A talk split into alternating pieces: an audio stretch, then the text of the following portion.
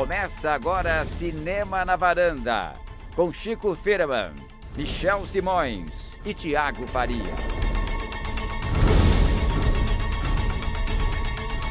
Varandeiras e varandeiros, tá começando meu Semana na Varanda, eu sou Michel Simões. Episódio número 85 hoje, Chico e Thiago Faria. Chegou o momento mais aguardado da varanda. Vamos falar do Christopher Nolan hoje. Michel, você tá se sentindo como? Já sei. Eu- Já sei. Grandioso, espetacular. Eu acho que eu tô até no tom errado, tô muito animado. Tem que ser uma coisa mais dark, mais pesada, mas ao mesmo tempo eloquente, né, É. Thiago? um pouco solene. É um episódio grandioso, né? Vamos falar sobre gigantesco, muito especial, aquele episódio que chega pra marcar. Afinal, nós estamos falando sobre um diretor que seria ele o novo Kubrick, o novo Orson Welles ou apenas o novo Spielberg? Eu, eu suspeito que eh, depois de hoje. As pessoas vão parar de fazer filme por esse século, porque foi feito o filme do século já. Então não, não precisa mais ter cinema até 2100. Pelo que nós estamos vendo da crítica internacional. Eu acho, aliás, que deviam antecipar a cerimônia do Oscar pra acabar logo economizar. Já entrega, Já né? entrega agora, antecipa e junta com o M, entrega tudo junto, dá os prêmios todos pro Christopher Nolan. Faz um Oscar de verão pra depois fazer um segundo pros Olha, outros. Uma boa ideia. Exatamente. Oscar de verão, gostei. Vamos falar sobre o filme novo do Christopher Nolan, Dunkirk, o primeiro filme de guerra dele, por isso o nome do episódio é Nolan vai à guerra. Exatamente. E também vamos dar uma geral na carreira desse diretor que o nosso varandeiro Michel Simões tanto admira. Eu quero ver se vocês detestam tanto os filmes dele e se eu adoro tanto os filmes dele. Nós vamos descobrir hoje essas verdades aqui Olha, na, vamos, na vamos, varanda. vamos já, no- já fazer um, um disclaimer aqui. Não somos haters do Christopher Nolan, Ok. né, Chico? Você concorda Nem com isso? somos lovers. Nem somos lovers. A, apenas À exceção o- do Michel Simões. Claro. Então, vocês vão descobrir se eu sou realmente lover ou se eu tô carregando um personagem esse um ano e meio na É, varanda. vamos ver se a Nossa, máscara cai ou se é. continua lá. Vamos lá. Nós vamos debater levemente os filmes e vocês vão ver se. se Será que sou, essa máscara cai da varanda? Se eu sou hoje? aquela coisa tipo, tá Nolan escrito lá, já, já deu cinco estrelas. Vamos, vamos descobrir. E aí, Cris, e você? Tudo bom?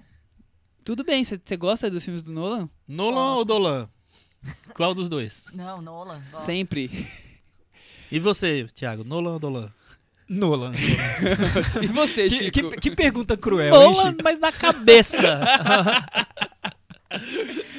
Já sabemos que não é o último diretor, pode ser o penúltimo da lista. Exatamente. Mas antes disso, Chico, antes de falar de Nolan, de falar de coisas grandiosas, Antes a gente canta. a gente canta A gente canta a música do Cantinho do Ouvinte. com o Thiago Faria. Falando em cantoria, o nosso episódio da semana passada foi sobre Baby Driver, o musical de ação do Edgar Wright. E nossos leitores deixaram comentários sobre, sobre o filme o, lá no nosso blog cinemanavaranda.com. Eu falei nossos leitores de novo, na Normal. verdade são ouvintes, mas que leem o blog, então tem um meio termo aí. Gabriel, eu não sei se vocês lembram aqui na varanda que a gente falou sobre qual seria o típico fã do Edgar Wright, um, um cinéfilo mais jovem que está descobrindo cinema e enfim. Ele disse que é um, o Gabriel disse que é um representante dos fãs do Edgar Wright e está dentro da faixa etária que foi mencionada como sendo influenciada pelos filmes dele. Também foi extremamente influenciado pelo Tarantino, mas as referências que são jogadas nos filmes do Edgar Wright fazem muito mais parte da minha formação. Meu primeiro filme dele foi Scott Pilgrim, Olha só. E eu lembro de ter ficado maluco com a linguagem de videogame. Nem sabia que era uma história em que vinha de uma história em quadrinhos. Até hoje é um dos meus preferidos do Edgar Wright. Concordo que um ponto forte dele é a comédia e que a ideia genial que ele usa para basear algumas das obras pode se esgotar rapidamente.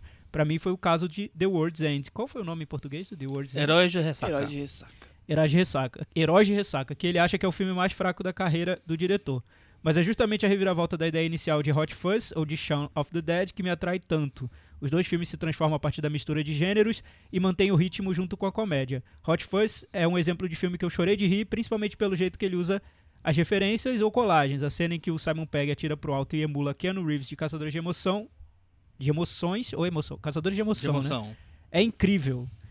É, ele só sentiu falta no nosso podcast da semana passada de alguma referência à participação do Edgar Wright no roteiro de Homem-Formiga. Eu também senti falta. A gente esqueceu, né? A gente Ah, esqueceu disso. esqueceu, é. Ele, ele ia participou- ele ia dirigir e desistiu, não foi Ele ia isso? dirigir, não, é, teve, ele, Ele falou foi- que teve problemas ele- ali com a Marvel, É, ele barra desistiu, barra foi demitido. Entendi.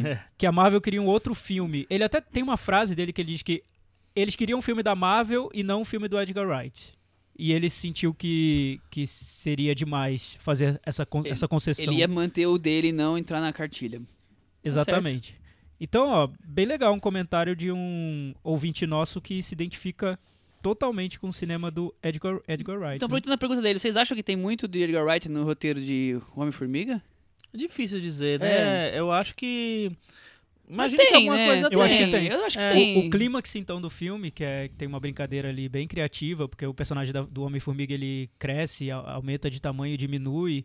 Eu vejo o Edgar Wright ali. Parece até ter sido dirigido pelo Uhum. Edgar Wright, mas não, né? Eu, eu também eu vejo bastante coisa dele ali. Tem. É, eu não acho que acho que deve ter sobrado bastante coisa no roteiro que ele fez. Mas é, é isso, né? Acho que a Marvel tá mais interessada em ter diretores funcionais do que autores fazendo os filmes dela. Verdade. É, a gente também falou sobre spoilers na semana passada e o Vitor Almeida, ele deixou aqui um trecho do comentário dele que é sobre o trauma dele em relação a spoilers. Ele falou Conta pra gente o que trauma do odeia spoilers e já basta meu trauma de ter assistido os outros com minha mãe e ela ter entregue que o segredo do filme eu não vou dizer aqui, nos primeiros 15 minutos e ter ido dormir. Mas ela matou, né? É, Assim, ela ela, entregou. ela descobriu, não é que ela contou de spoiler de sacanagem. Ela falou, ah, aconteceu tal coisa. E, foi dormir. E foi E dormir. deixou, e deixou aquilo no ar E ali era. pra, pro pobre do nosso ouvinte, Vitor Almeida. É. Então, tem mais comentários sobre. Vitor, sua mãe é muito inteligente, porque eu, quando eu assisti os outros, eu demorei pra. É, os outros eu não eu consegui. lembro, eu não, não se consegui matar. no final só que eu soube, ó, ou se. Mas assim, 15 minutos, pô. aí, Eu vi, de- realmente- eu vi depois e eu já tinha um dado spoiler, então eu já fui, mas. Mas eu gosto Ah, bastante do filme, tá. mas eu- não foi esse impacto todo. Então, tem outros comentários sobre Baby Driver e sobre spoilers lá no nosso blog cinemanavaranda.com. É sempre legal quando vocês comentam, né? E também deixam comentários no Twitter. Teve, teve muita gente comentando essa semana lá no, lá no Twitter. É, até sobre Dunkirk mesmo, o Carlos Lira, que tá sempre aqui falando com a gente, entrou lá numa conversa E- comigo sobre Dunkirk. Começou antes de ter visto o filme, depois ele foi ver o filme e voltou pra dizer o que, o que tinha achado. Seguindo as linhas temporais do É, Christopher Nolan, né? foram, foram em- conversas em, em várias linhas. Carlos Lira temporais. tá bem conectado com o cinema de Christopher Nolan. né? É, visitem a gente também no Facebook, na nossa fanpage, e lá no iTunes, se vocês puderem dar uma notinha pro nosso podcast, é bem legal porque a gente sobe no ranking e mais pessoas vão descobrir Descobrindo a o gente. cinema na varanda, né? É isso aí. E participe do blog, que é uma extensão do, do podcast, né? Tem uma vez por semana o podcast, o resto da semana inteira você pode participar aí, esticar a conversa com a gente no, nas redes sociais, certo, Chico Firman? Certíssimo. Por onde anda o Amenábar falar nisso, hein? Por onde André Menabra? Os últimos filmes que ele fez não, não foram muito destaque, né? É, Eu lembro daquele Ágora, é, que passou meio em branco. na- voltou a fazer filme na Espanha, né? é, não sei. Enfim. É, vamos começar então a falar do, do cara do cinema atual aí? O cara, Michel. O cara, o Christopher Nolan, eu acho que é um dos principais caras do cinema americano hoje, que revoluciona aí a parte visual, mantendo o o esquema blockbuster. Mas nós vamos falar primeiro de Dunkirk, né? Vamos começar, vamos começar a conversa falando do, do filme que tá causando emoções lá fora e tá causando muito ódio aqui dentro do Brasil. Por que Mais- vocês acham que tem menos, isso? né, Michel? Eu tenho visto, tenho visto, Eu tenho visto reações divididas. Muita gente que, que já não gosta antes e não gosta depois de ver, com certeza, o filme, porque é um filme típico do Christopher Nolan. Então, se você não gosta, logo a chance de curti-lo é difícil. Mas por que essa, Depende. por que essa, essa, essa coisa idolatria dele internacional e aqui no Brasil, principalmente a parte da a boa parte da crítica tem um, um, um ranço ou não gosta mesmo do cinema dele? Olha, eu acho que a crítica.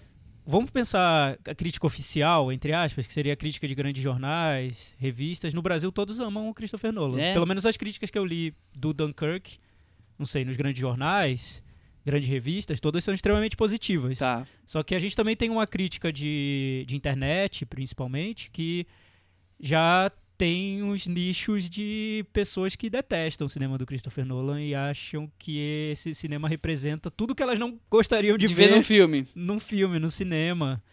Então é bem dividido. Lá fora também, eu vejo pessoas. A crítica oficial adora os filmes dele, tra- tratam, trata como obras-primas, e já tem esse grupo, principalmente concentrado na internet, que contesta o cinema dele. Eu, eu não sei, eu não vejo no Brasil uma rejeição ao Christopher Nolan quando a gente pensa na, na crítica de, de grandes veículos, não. Você Não, vê, a- Chico? Não, a Isabela Boscov, inclusive, mandou. É, eu, eu só vi a Boscosa elogiando. antecipar. É, do- se a gente pensar, Veja, Folha, Oscar Estadão, todos Os outros eu- elogios. Eu, eu não li os a outros. Folha na deu cinco verdade. estrelas. É, É, enfim. É, é. é isso, então é isso. Não, na verdade é isso, assim. O, mas a- uma coisa que você falou, eu acho que existe também no Christopher- Nolan. É, muita gente já vai pra não gostar dos filmes dele. Então, que eu acho um pensamento errado. Assim, por mais que você tenha problemas com o diretor, é sempre legal você ir co- aberto para o filme. uma experiência. Porque né? Dunkirk, quer queira, quer não, quer eu goste ou quer não goste, o filme ele tem muitos méritos. Ele tem. é, e- não são só tecnológicos, ele tem uma, uma coisa de puxar o espectador para dentro do filme que poucos filmes conseguem fazer. É, só que aí tem uns efeitos colaterais. porque essa Engraçado que an- antes o Michel vai falar a sinopse, Sinopse. do filme, mas antes disso, no- em algum lugar na, na internet, algum- algumas dessas conversas sobre Nolan, alguém fez a- essa pergunta de que se- o Nolan é um diretor como o Tarantino, que tem uma marca visual tão forte, tão característica que a gente bate o olho no fi- nos filmes dele e já diz, são filmes do Christopher Nolan. E ficou aquela polêmica, tem ou não? Será que sim? Será que não? Eu ainda tenho dúvidas sobre a marca dos filmes, no visual, no, no, na- no estilo dos filmes, no, no lado, nesse lado puramente cinematográfico. Mas eu tenho certeza absoluta de que a maneira como o Christopher Nolan vê o cinema, vê a arte, é muito específica, muito bem determinada. Ele sabe exatamente a maneira como ele vê. E eu acho que é nesse ponto, quase filosófico, que os críticos se dividem. Uhum. Porque tem al- alguns que discordam totalmente dessa maneira como ele vê o cinema.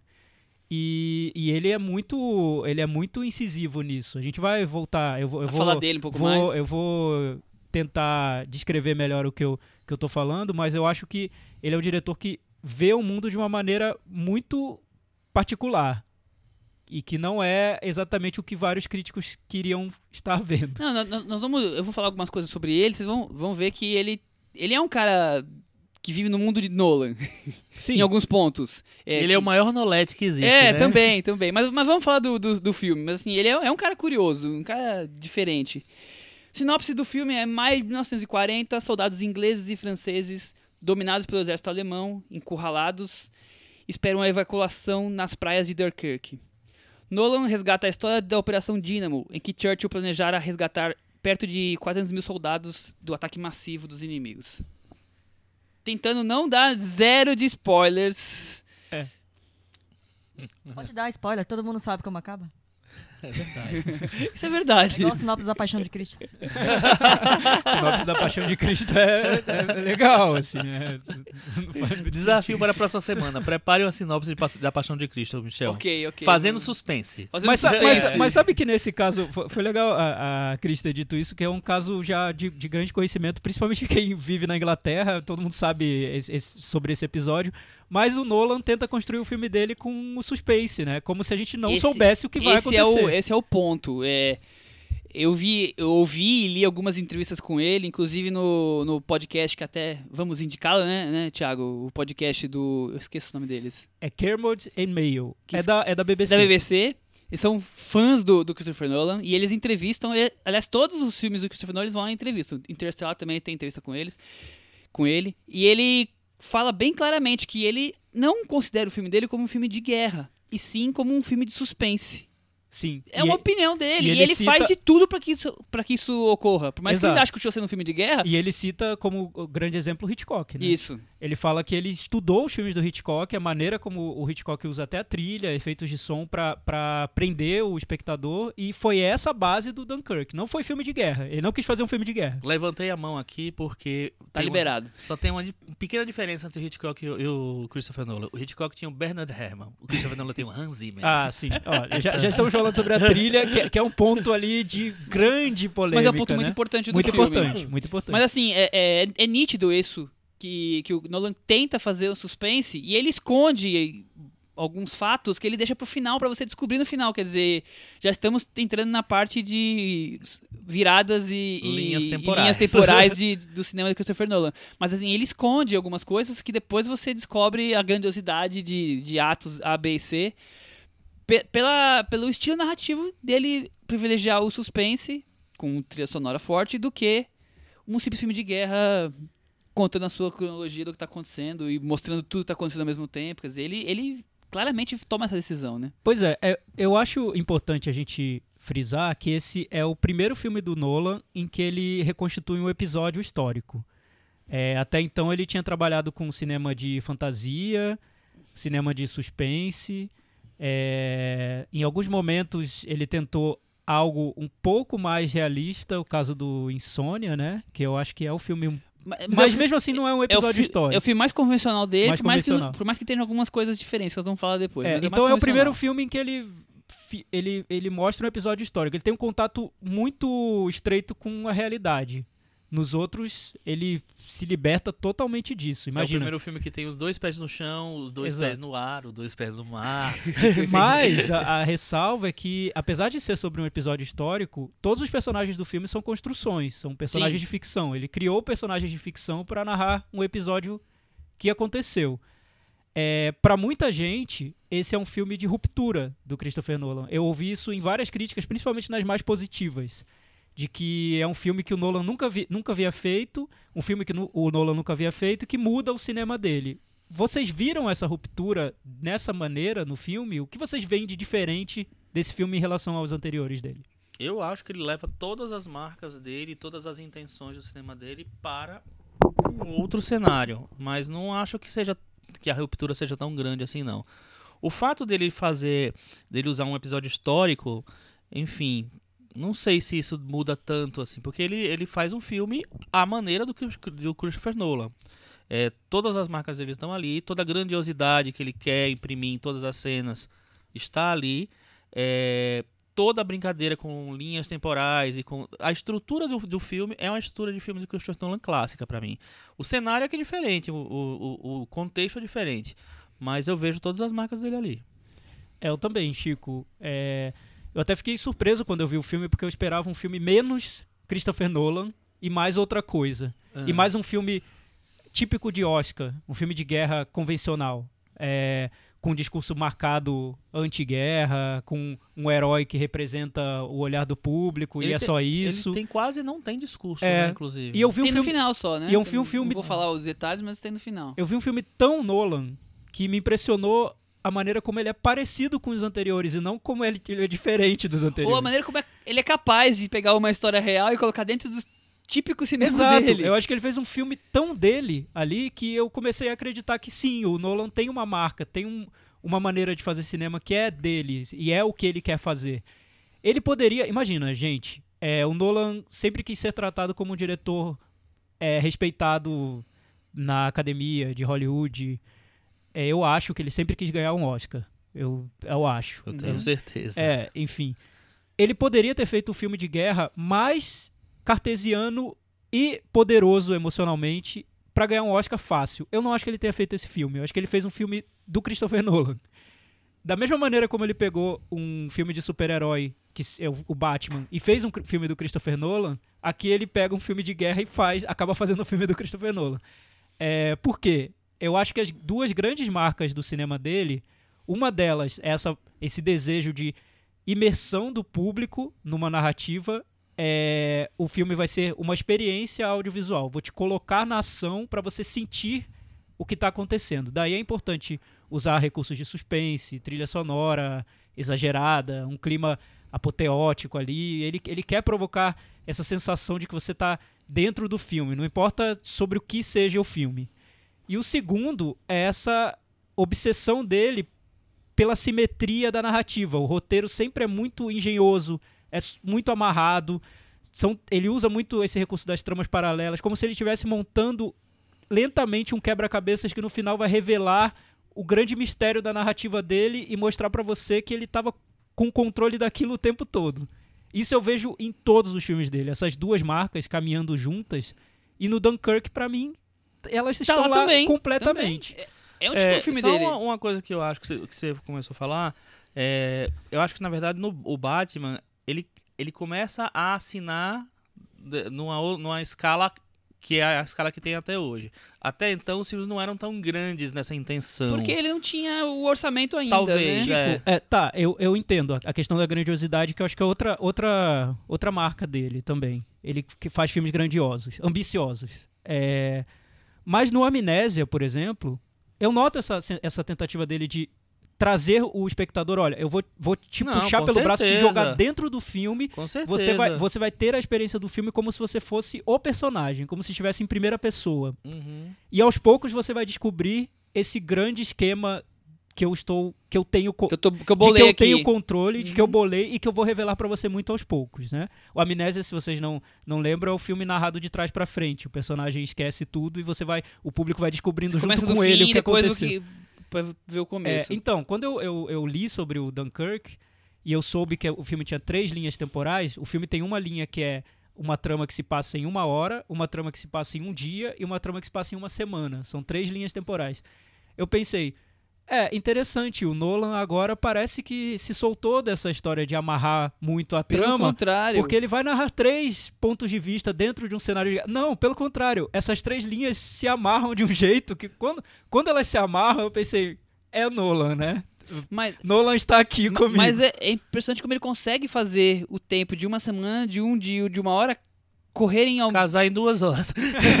casar em uma hora e quarenta ali e, e fazer todo sentido. Ele, ele, ele consegue Mas então, Michel, com, me, com me diz uma coisa. dele. Tá, vamos lá. Duas maneiras de fazer o Dunkirk, eu acho, possíveis. Uma delas seria mostrar três momentos em tempos diferentes e tudo bem. Porque, enfim, estamos num cenário de guerra, muitas coisas aconteceram, muitas histórias aconteceram, então você pode contar aquelas histórias do jeito que você quiser. Essa é uma maneira de fazer Dunkirk.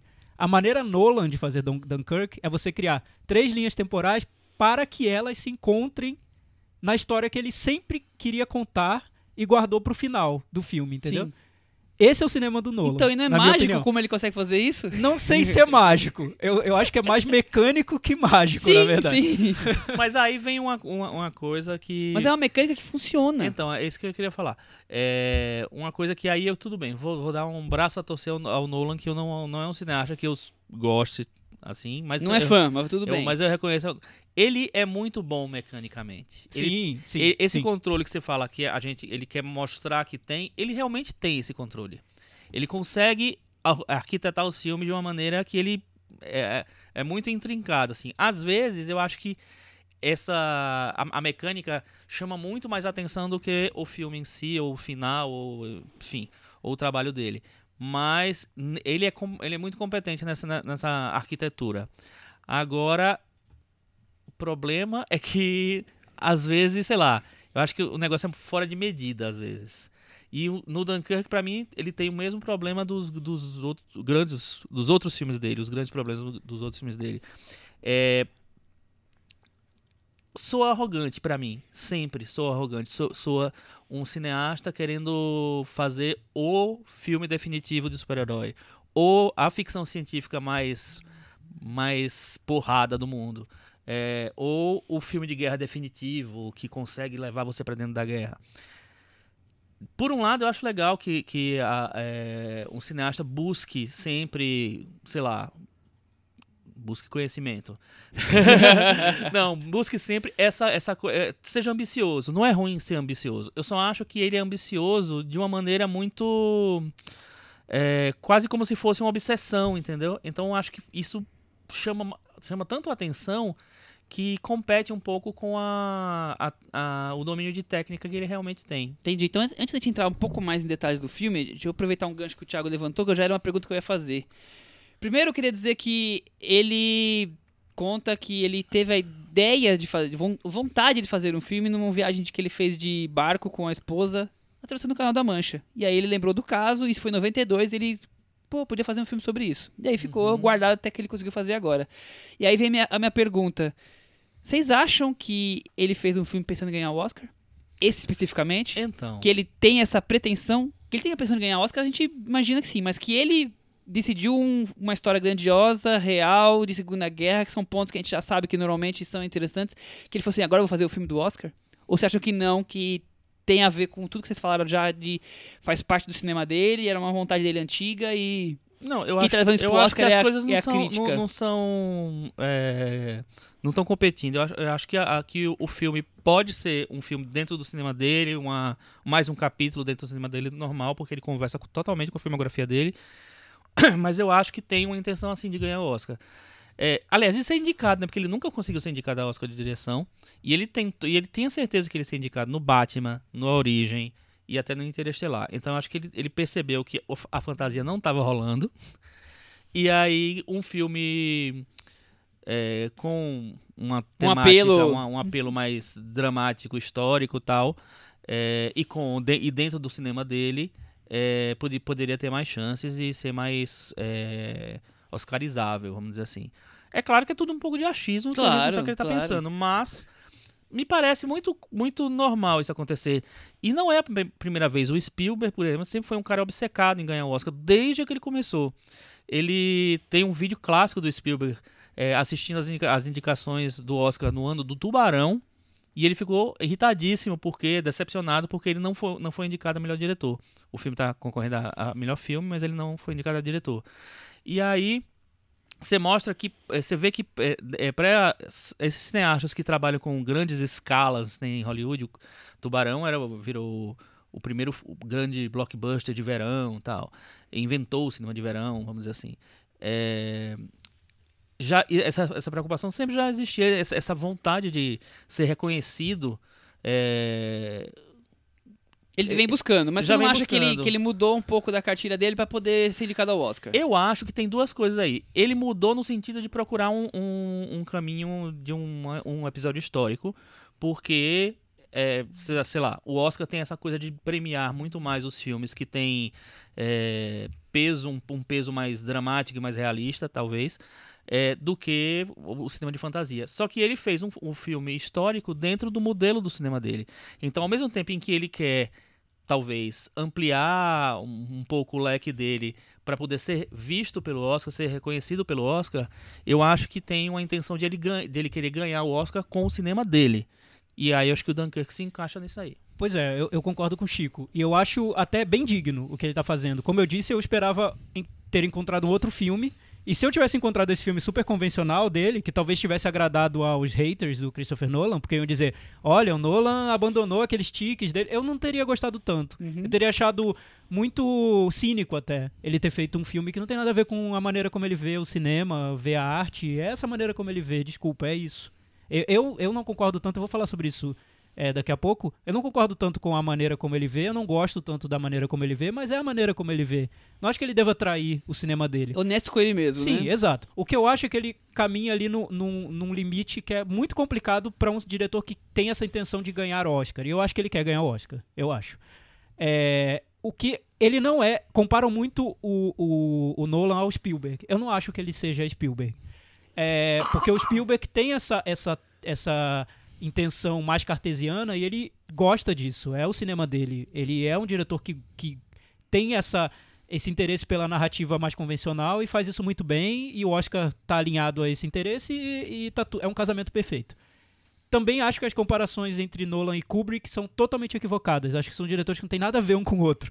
O Kubrick, ele nunca foi um diretor populista. Ele nunca quis trazer o público junto pra narrativa e agradar e dar um grande quebra-cabeça pra você resolver. Não, o Kubrick era um diretor distanciado, era um diretor de, de desafios pro público. Nada a ver, nada a ver. Comparação totalmente equivocada, eu acho. Mas eu acho que uma comparação possível do Nolan seria com James Cameron. Porque o James Cameron, ele também queria fazer um cinema de temas grandes, e ele conseguiu com Titanic, um filme histórico, mas um filme histórico feito como se fosse um, de- um filme de ação, com elementos que ele gostava de trabalhar e com elementos que o Oscar geralmente menospreza. O Titanic é o grande caso, eu acho, de um filme que, que o- um diretor de, de cinema blockbuster, que gosta muito disso, com origens de, de cinema B, conseguiu fazer um filme do Oscar sem abandonar a- os traços dele. Eu acho que eu aproximaria mais o Christopher Nolan do, Do James, Cameron. Mas com esse com essa obsessão pela simetria que eu vejo, por exemplo, no David Fincher, de querer fazer filmes perfeitos, Nossa, filmes eu, completos ali, eu lembro um pouco sem do David arestas. Fincher do né? cinema dele, também acho. Interessante essa, essa fórmula. David Fincher mais James Cameron da Christopher Nolan. Não é um tá pouquinho? faltando alguma coisa aí, Não, mas... é, não é só isso, mas, mas, mas E é horrível um falar, porque é uma imagina- pitadinha de cada um, E é né? horrível essa comparação, porque pessoas que odeiam o Christopher Nolan amam o James Cameron, né? Onde. Sim, quê, sim, né? esse, é, Mas esse enfim, universo. não- mas- só, só quis sugerir uma aproximação, não tô dizendo que são iguais. que são iguais, é, Enfim, exatamente. nada a Tem características aí.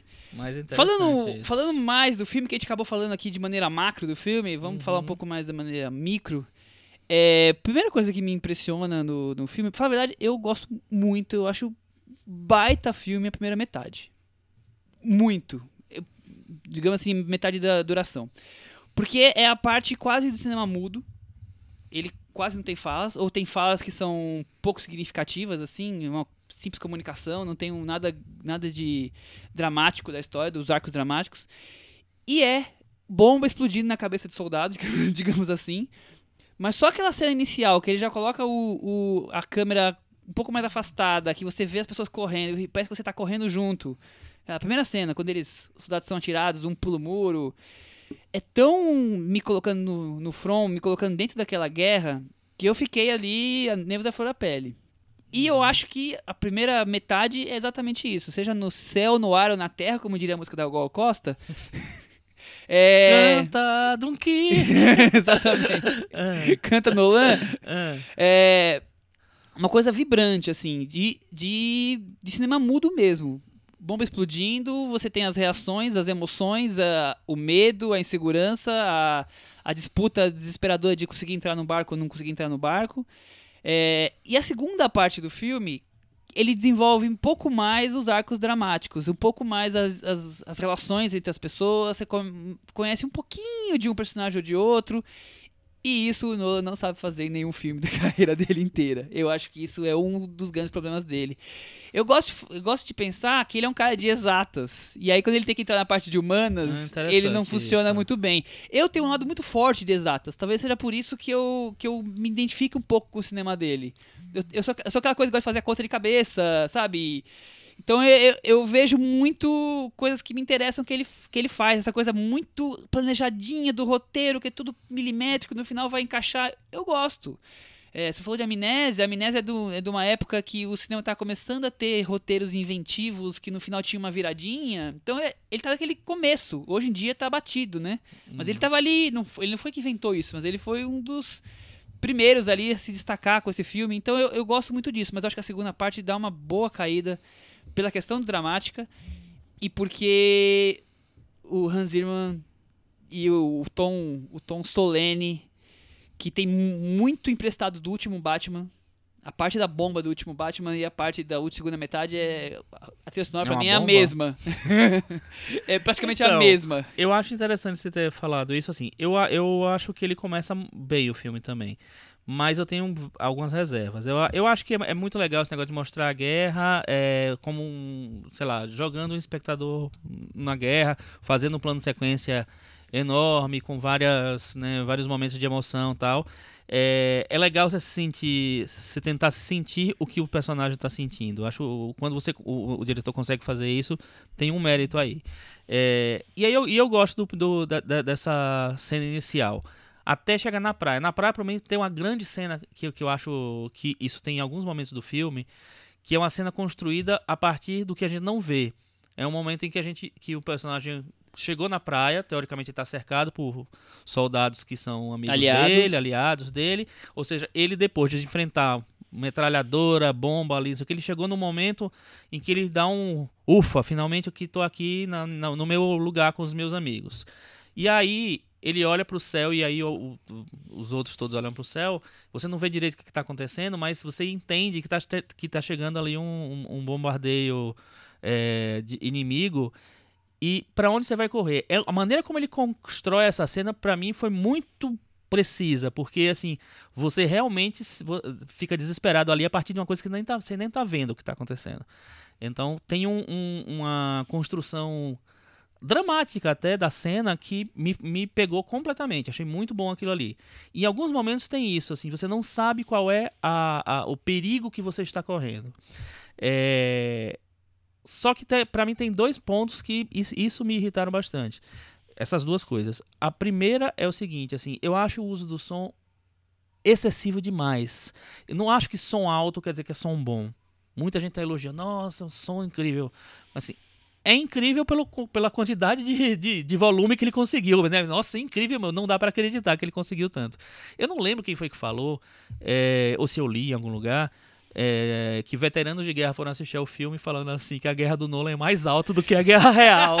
E, o- e entendeu? o- e o legal, Chico, desse comentário é que termina dizendo, e o Nolan adorou Ah, essa é, observação. quem foi que falou isso? Acho Eu que saiu numa mais. matéria, não sei. Branagh numa entrevista com Ah, o foi Stephen o Colbert. Kenneth, ex- exatamente. É, e que os velhinhos veteranos É. foram ver o filme e falaram: É. ah, só o som que tava mais alto do que o som do bombardeio. E, É. o, e o Christopher Nolan achou super legal a observação, porque era isso que ele queria. Vida. Então, essa parte, assim, eu achei muito excessivo, porque, assim, ficou muito. É quase um, um desespero do diretor, dizer assim, nossa, eu preciso inserir o espectador no. É imersão, é No cinema coisa. de imersão. É, é o que ele Então, quer. É. Ele quer. E- então, enfim. isso, me incomodou. E a segunda coisa que me incomoda, eu acabei de esquecer, mas. mas me incomoda, deixa eu lembrar. Vai, vai falando Chico, aí, então, Thiago. vai. enqu- enquanto você lembra, eu concordo muito com você sobre o início do filme, com o Michel também. O início, o início mesmo, que mostra primeiro o soldado ali num, num ambiente, numa vizinhança esvaziada, e fica até um, um um silêncio, você não sabe muito bem o que está acontecendo, e de repente você ouve os primeiros tiros e o, e o soldado corre, encontra uma trincheira, pula a trincheira, entra por um corredorzinho e chega na praia, eu acho incrível, eu acho maravilhoso.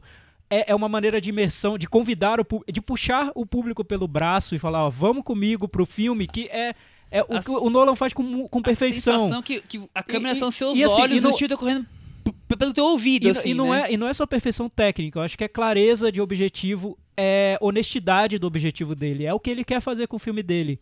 É, é fácil não gostar do cinema do Nolan porque ele é muito amarradinho, porque ele quer domar ali o, o caos do mundo, porque ele é um diretor que ele parece que é o, o cérebro da narrativa dele, ele é Deus na narrativa dele. Mas esse objetivo dele de levar o público pelo braço e jogar ele num ambiente é, é muito honesto o que ele faz, é muito direto. É, é- eu não vejo nada é, cínico no que ele tá fazendo. E pra mim, essa primeira cena resume o, o o cinema dele. É, é- é- o cinema do Nolan tá ali, claro, nesse início desse filme. Acho que por isso que, lembrando de todos os filmes do Nolan, talvez o Dunkirk seja o meu preferido do que, do que ele consegue fazer. E no início todo do filme que o Chico falou, essa parte da imersão que ele tenta fazer em todos os filmes dele, pra mim é onde ele consegue de uma maneira mais é, forte mesmo, porque você ouve os tiros, você sabe que tem aquela aquela ameaça, só que você não vê a ameaça e mesmo assim você sente um- uma tensão absurda, né? Eu pelo menos me envolvi totalmente. E- E Uhum. olha que eu entrei no filme com esse preconceito que eu tenho em relação Ele ao cinema pra não do gostar. É, é, eu, eu não sei, eu acho que é impossível a gente abandonar preconceito, Não, por é mais que a gente tente, né? 100% é, É. impossível. Por mais Não, que a gente fale, não, estou é. totalmente aberto agora pro Nolan. Aí, O que- no primeiro sinal do, do, do cinema do Nolan, eu já tava ali um pouco incomodado. Aham. Mas ele, eu, eu consegui embarcar na, na- nesse lado da imersão, que é um, um aspecto do cinema dele, eu acho que o, o filme é muito eficiente. A, a trilha me incomoda também, porque mas me incomoda mais a, a posteriori. Quando, quando eu, eu lembro do filme e penso, ele, me ele usou um recurso tão banal pra me manipular, me manipulou, mas foi tão banal, poderia ter sido de outra maneira. É. Foi só essa trilha muito alta. E, e o, o comparando com o Hitchcock, o Hitchcock tinha a modulação da trilha. A trilha não entrava toda hora no filme inteiro, Esse te, filme é te sequestrando, né? inteiro, né? Te, te asfixiando o filme todo. Porque é, é meio fácil, né? Você prender a atenção do, do espectador com uma trilha martelando e com um relógio, um, um, um som de um reloginho o filme inteiro. Tá, ok, funciona. Funciona, é eficiente. Parabéns, mas depois que o filme termina, eu comecei a pensar que, que eu fui enganado com um Gente, truque sa- fácil. Você sabe que esse reloginho, eu não vi direito esse. Eu reloginho, ouvi, nossa, é. Eu acho que pra, mim, era o relo- eu acho que o reloginho entrou mi- mixado com a trilha lá, não consegui. Você perdeu ali numa dimensão. Você falou, numa não sei mais dimensão que tá- da, tava da- da trilha. Então, mas, Mas- esse, esse lado do, do- da imersão, eu acho que é o filme do Nolan que pra mim mais, mais me convence. Eu acho que ele chegou num ponto que ele não tinha conseguido com os filmes anteriores. O som no Batman me irritou muito mais. O Cavaleiro das Trevas ressurge, eu consegui notar o som o filme inteiro e me irritava. Eu falava, pra que esse som alto? Não tá me trazendo nada, não tô, não tô entrando no filme por causa desse som, desses efeitos sonoros, dessa trilha, não gostei. Mas nesse, eu só fui perceber depois do filme. O que me incomoda nesse, especificamente no Dunkirk, é esse recurso do roteiro engenhoso, que eu achei até meio. até uma distração dentro do filme. Como se o diretor quisesse se exibir mesmo. Assim, olha como eu consegui amarrar todas essas historinhas nesse ponto. Pensei, É, Por o- quê, né? Qual- É, é, eu não sei por é, é, claro, ele tá claro, ele quer fazer um filme de suspense, mas eu acho que não precisava. Ele es- esconder alguns mini segredos pra depois ser contado. Se é uma história verídica que todo mundo já conhece, ou então você no, Yu- Assim- Wikipedia você descobre em 30 segundos. Ou assim, quer eu dizer- decidi contar as três histórias em três linhas, mas no final você vai se surpreender. Não, então, até, até as três histórias, beleza, mas ele querer é, esconder alguns segredos, como o soldado que acaba não, não, não falando muito, por que, que ele não tá falando muito, ou então a grandiosidade do feito, ele, ele vai escondendo isso pro final, pra- parece que o espectador tipo, não sabe nada que aconteceu, né? Mal Isso- sabe que é a Segunda Guerra Mundial, É, né? Pois é. isso, isso me incomodou menos do que outra coisa que, que, que é uma coisa que eu tava gostando e que, à medida em que isso foi se tornando uma coisa mecânica, começou a me irritar. É, que é o seguinte, assim, eu acho que ele consegue realmente envolver a gente nas cenas de ação. A gente se sente dentro da guerra, que é o que ele queria. É, você se sente tomado. A primeira cena, então, da praia, eu fiquei já. hum, Nossa, vou gostar do filme do Christopher Nolan. E aí, o que acontece? E aí ele começa a colocar cada personagem em vários, em vários pontos do filme em cenas parecidas. Então, assim, é o cara no avião, é o cara que caiu do avião, é o, é o cara que está sendo resgatado no mar, é o cara que tá dentro do, do- de um tanque lá com os outros. Então, em todo momento, ele começa a criar várias situações de. E aí me deu a impressão de eu estar num parque de diversões. Em cada brinquedinho, sabe? Vamos levar você à, à máxima experiência na- da guerra. Então, fica no tanque levando tiro, sabe? fica no avião que tá afundando. Exa- E é aí, um simulador de isso, guerra, isso né, parecia que. É, parecia- tragédia pouca é, É, tipo bobagem. assim, cada- Não, mas, é- mas isso, eu, eu, concordo com o Chico. É. É. uma expressão de que eu tô na Disney num simulador. O grande simulador Nolan de É. guerra. E aí, eu acho que esse mérito de, de, de deixar as pessoas imersas no, na, na guerra, de querer envol- envolver, deixar a pessoa completamente envolvida por aquele crime, ficou banalizado, entendeu? Porque em cada cena se tinha um, um, negócio que você tinha que se envolver, você tinha que estar tá lá sufocando, morrendo e tal. Então eu acho que exagerou, teve um momento que exagerou. E aí revelou o, o mecanismo do filme. Quando o, o filme ele já nasce com o mecanismo revelado, aí eu acho legal, porque você tá brincando com o cinema. Quando o- ele quer contar uma historinha e o mecanismo se revela no- a- na história, aí eu acho que se perde a, a magia do negócio. Chico, uma pergunta pra você. O, o mecanismo pra você, ele se revelou durante a sua sessão, durante uma hora e quarenta ali de filme ou depois? É, pra Durante. mim foi, foi no final pra depois. Foi Me incomodou depois. Pra Acho que mim, você ficou mais imerso do que o É, Chico eu, eu consegui. na história. Eu, fiquei- eu entrei no simulador do, do Nolan. Por isso que eu digo que é, muita não, gente mas tá eu tentando. entrei também. Eu, agora você perguntando, Eu talvez entrei, eu, tenha eu falei, um pouco eu depois. não metade, porque eu entrei metade, na segunda metade eu já não entrei É, tanto. É, Porque eu mais comecei a ver a coisa mais isso. dramática e mais esse si- sistema se, se preparando pra criar cada vez mais o suspense forte. Aí eu falei, hum, aqui. Não, então, Aqui é, eu tenho é que eu, eu, dúvidas, eu, te- eu tenho lido alguns comentários sobre o filme que o crítico queria ver, porque é, é comum, né? A pessoa entra, como a gente disse, entra com preconceitos, entra também Ou com um filme na cabeça. E um é. filme na cabeça, né? Eu vou entrar, quero ver um filme, vou ver um filme de guerra, o que pra mim é um, é um filme bom de guerra, né? Um filme bom de guerra pra mim tem que ter um discurso pacifista, um filme bom de guerra tem que tomar partido. Muitos críticos entram com esses preconceitos, é, é natural. É, Então, muita gente tá buscando ali um filme que o Nolan não tá querendo fazer e quando essas pessoas encontram o simulador, o grande simulador de guerra do Nolan, isso pode ser muito irritante. Porque o Pode. Nolan, eu acho que ele quis fazer um action movie com suspense. E pra você, pra provocar uma imersão do público na, na guerra e pra que a gente sinta fisicamente, como o Chico falou, o que seria estar nesse no meio desse caos, né? De tiros que vêm de onde você não sabe que eles estão vindo, situações que, que ocorrem de maneira muito inesperada, uma luta pela sobrevivência é, que, que, que reduz a pessoa ao instinto, né? No- em Instinto, determinado momento você é total. só instinto, você não tem mais nada. Então, o que ele quer simplesmente, mas eu não acho que seja simples, porque eu acho que o cinema tem o poder de, de provocar essas sensações, é fazer com que o público sinta algo próximo ao que aquelas pessoas podem ter sentido naquela situação. Só.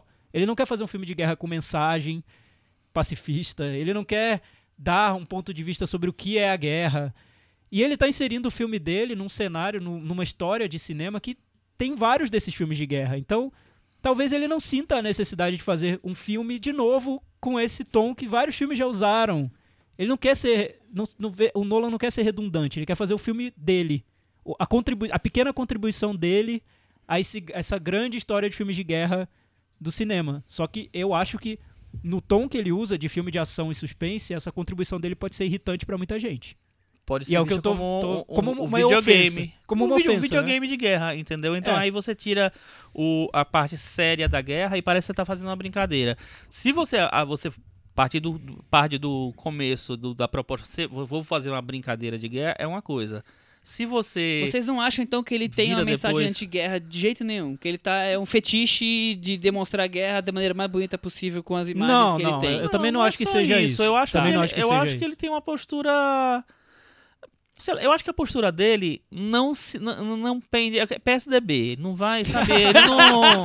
Ele tá em cima do muro. tá em cima Tá. do muro. Ele quer fazer. Fala o- que é contra, mas não sai do governo, Não, é mas, é- mas, é- mas tem, tem principalmente nas cenas finais, eu não vou, não vou dar spoiler, Aham. mas ele, tom- ele adota um tom ali de reflexão, a maneira Nolan é, sobre a guerra, né? Ele não é, ele não vê como um espetáculo, ah, que legal, eu tô na guerra. Não é um filme do Michael Bay, não, Então, não é isso, Ele né? não vê como espetáculo, mas ele faz ele um faz o espetáculo, porque é o filme que ele. fa- É, é porque, Chico, eu acho que são coisas diferentes. Eu acho que uma coisa é como você vê o cinema e como você vê aquele tema que você está filmando. Às vezes as coisas não casam. E eu concordo um pouco com o que você está falando, que vale, eticamente, é válido você fazer um simulador de guerra?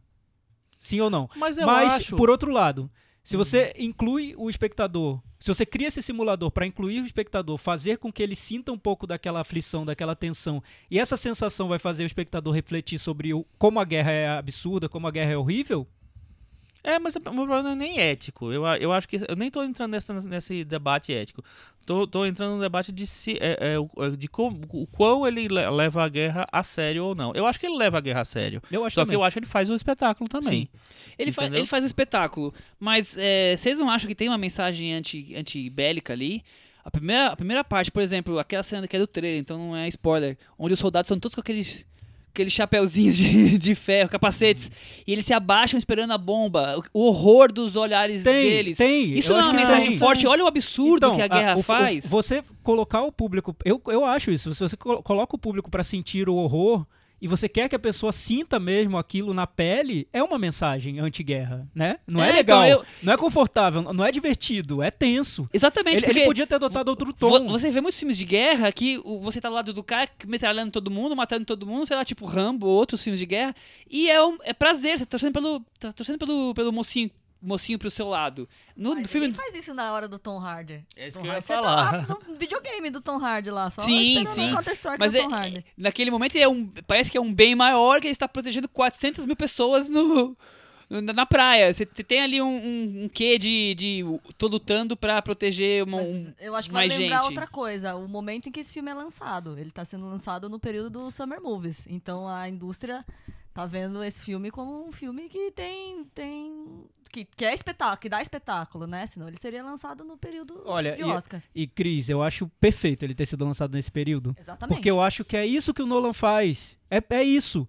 Só que eu não, eu acho um pouco simplista você simplesmente achar que o espetáculo é negativo, porque o Uhum. espetáculo pode provocar uma identificação no público que é mais poderosa essa identificação que um filme de guerra distante, frio, com um personagem falando, nossa, que chata é a guerra, né? Que horror é a guerra. E você nunca sente aquele horror Esse é na ponto pele, que eu queria né? chegar. De, Mas eu acho que é um summer ele movie, faz um espetáculo lindo, mas ao mesmo tempo ele deixa a mensagem: olha o absurdo que ocorreu, que ocorre e continua Eu ocorrendo acho, com as, eu acho com que as tá, guerras. Eu acho que tá bem marcado. Eu não, E- eu não vejo como E ele um faz tanto filme- isso que as pessoas que estão atirando não são vistas. Os, os soldados alemães nunca aparecem, os aviões alemães rara- aparecem pouco, raramente.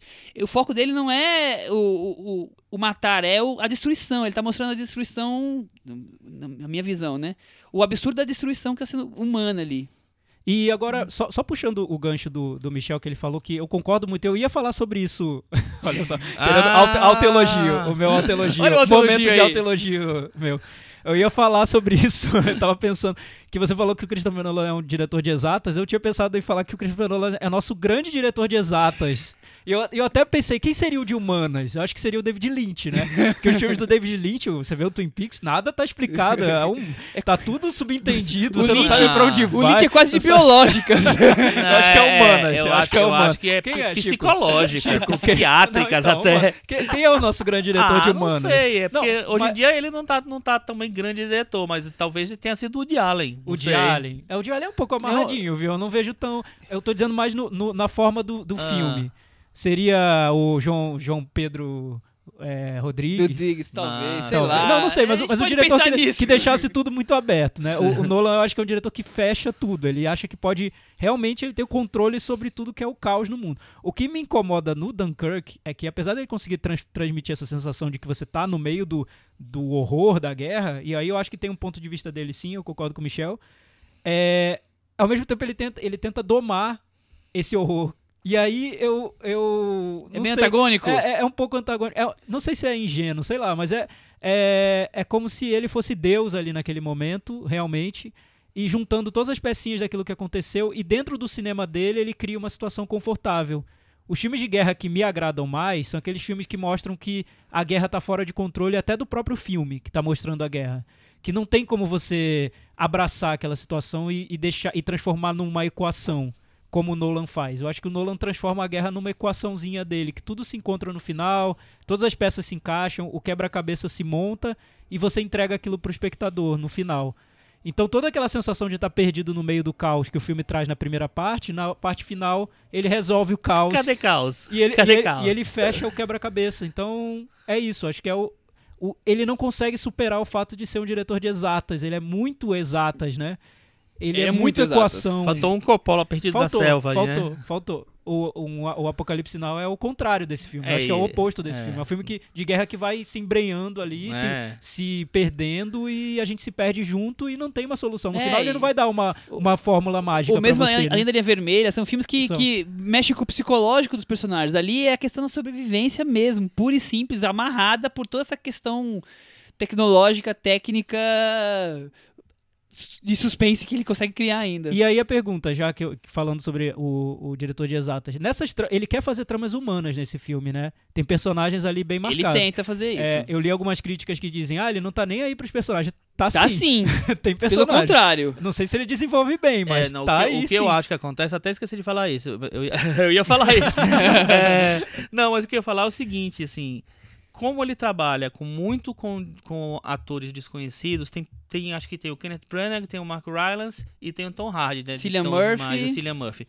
Tem o Harry Styles. Ah! E, e Cris, ele, e Cris, eu Oh! achei que ele tá bem no filme. Na cena final, ele então. não compromete. Não, ele tá bem. Eu não acho que ele tá bem, Ele não. tá Mas bem. ele faz um. É, um soldado. É, é. Eu, um eu juro soldado. que como eu não sabia como era a cara do Harry Styles, eu só perguntei pra Cris no final depois. Mas é possível ver o filme inteiro sem saber que, que o Harry Styles tá lá. É, né? pois é, mas enfim. Os soldados, a gente te- chega uma hora ali que você, pelo menos no começo, você se embaralha, né? Você já não sabe mais quem é. A hora que tá é, todo mundo de capacete. Falem por vocês. É, eu, eu não me embaralhei. Eu não me embaralhei nada. Eu me embaralhei. eu me embaralhei todo.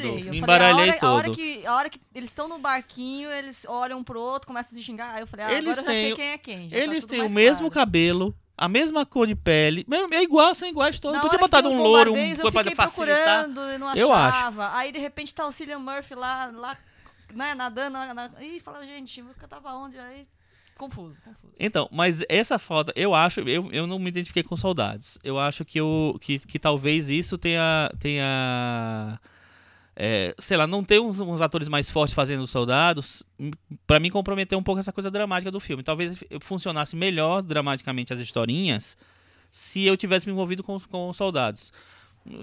Eu gosto do Kenneth Branagh, acho ele super bem no filme, acho o Mark Rylance bem também, mas assim, não ficaram pontos meio é, diferentes, sabe? Em- em- É. De, de coisa, sei lá, de. É que, é que você nota a, a ambição do Nolan, além de fazer o filme da imersão, a dividir as linhas temporais, ele também quer contar histórias humanas ali É. em cada uma dessa, dessas linhas temporais, né? Aham. Eu acho que aí ele enfraquece um pouco Não, ele, o filme. ele é muito usado, você É. não sabe fazer isso É, direito. é porque fi- fica muito funcional, né? Tudo pro filme. Então, algo que devia ser do acaso, devia ser do, olha, a vida, o que a, o que a vida traz de imprevisto, parece que tá tudo ali muito amarradinho no que ele quer contar, né? O Nolan, trazendo pro, pro esporte, o Nolan é tipo um técnico de futebol que tem que treinar Eita. tudo. E não tem futebol americano que tem o, o técnico de defesa e o de ataque, É, sabe? ele Ele, quer- ele é quer muito bom em alguns pontos. Chega na parte dramática, o Nolan se enrola. Mas tem ambi- ele tem essa ambição. Tem, eu, eu noto, eu noto que ele quer. Acho que o, o melhor ele- elogio que ele gostaria de receber sobre esse filme é. O trecho do Mark Rylance é de uma perfeição, uma profundidade psicológica impressionante. Porque não é, né? Não é, é, não é é. justamente quando ele peca no filme. Você sabe que eu acho que tem uma. Aí tem uma comparação que dá pra fazer com o Spielberg, com o Resgate do Soldado Ryan. Que é aquele. aquela- ele joga pra gente 40 minutos de uma cena de sequência de ação sensacional, incrível. Pelo menos pra época era uma coisa totalmente inovadora tal.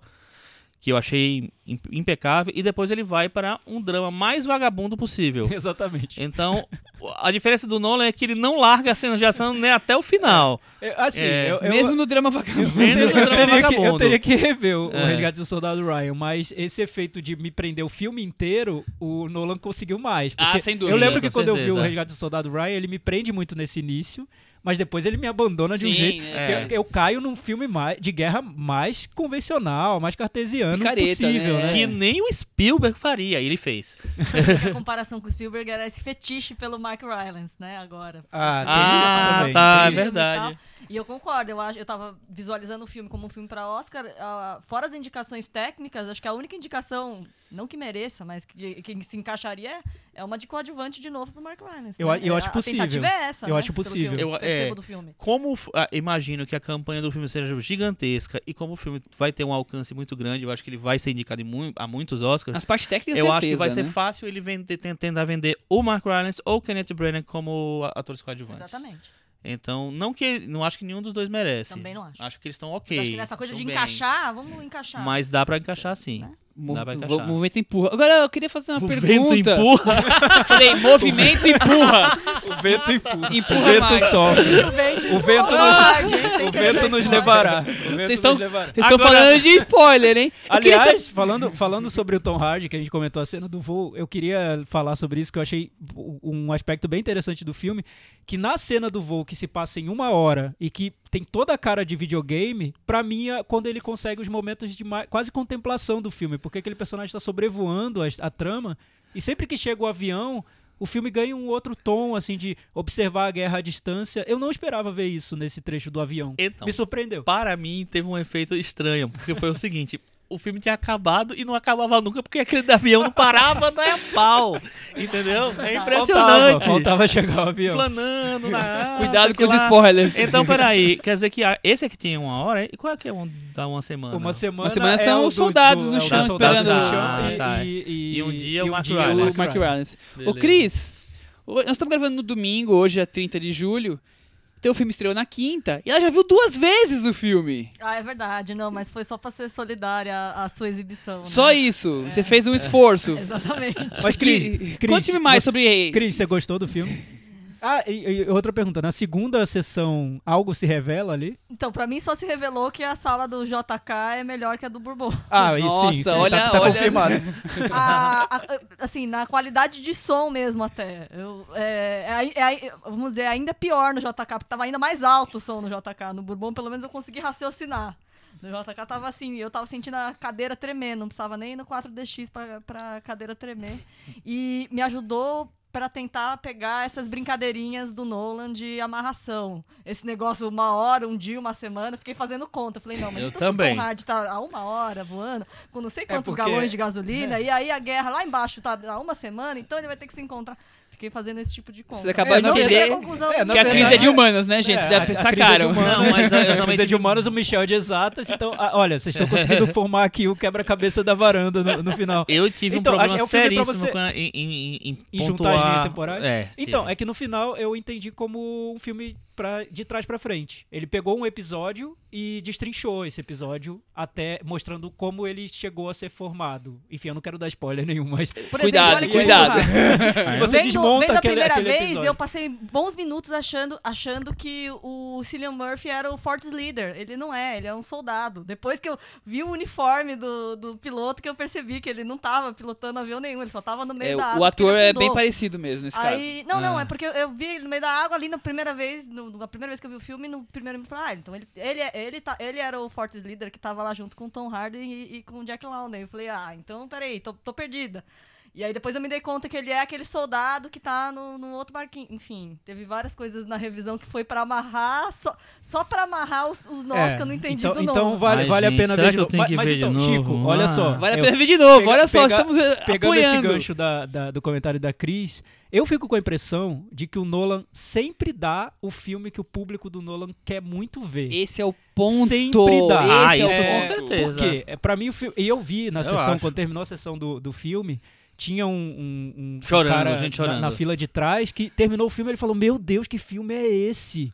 Porque era um filme. Eu acho que o Nolan satisfaz o público de uma maneira completa nos filmes dele. E o que, pra mim, em tese, o, o típico fã do Nolan quer ver é o filme que traga essa satisfação. é, de, de você estar imerso na trama, do suspense, do, de, de você não ver o tempo passar enquanto o filme está passando. Por mais que o filme conte o tempo de várias maneiras, você não vê o tempo do filme passar.